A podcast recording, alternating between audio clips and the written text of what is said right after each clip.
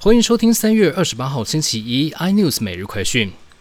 五十三岁的威尔史密斯三度入围奥斯卡，终于凭着《王者理查》获奖，却在获奖前因为颁奖人克里斯洛克在台上拿他太太的发型开玩笑，忍不住上台怒甩巴掌。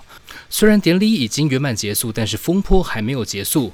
警方表示愿意协助克里斯报案，但是克里斯已经婉拒。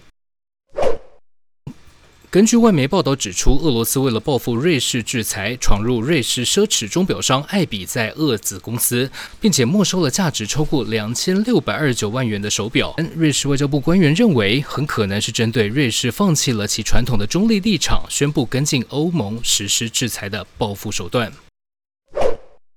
上海市疫情升温，从今天开始采取分区封控措施。笔电代工厂英业达上海厂停工到四月一号，改由捷克跟墨西哥厂支援出货。广达预计四月一号到五号停工。台积电跟合金上海厂依照当地政府规定封闭式生产，所有的员工只能进不能出，吃住都要在厂区内长达四天，直到解封。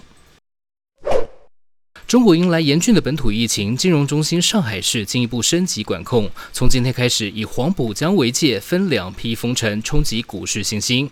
中国两市双双低开，白酒股利空照顶，全面暴跌。其中以贵州茅台首当其冲，开盘一度暴跌超过百分之五，市值瞬间蒸发将近一千亿人民币。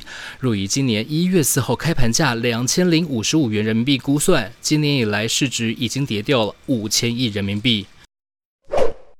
更多新闻内容，请锁定有线电视四八八十八 MOD 五零四三立财经台 iNews，或是上 YouTube 搜寻三立 iNews。感谢台湾最大 Podcast 公司声浪技术支持。你也可以在 Google、Apple、Spotify、KKBox 收听最新的 iNews 每日快讯。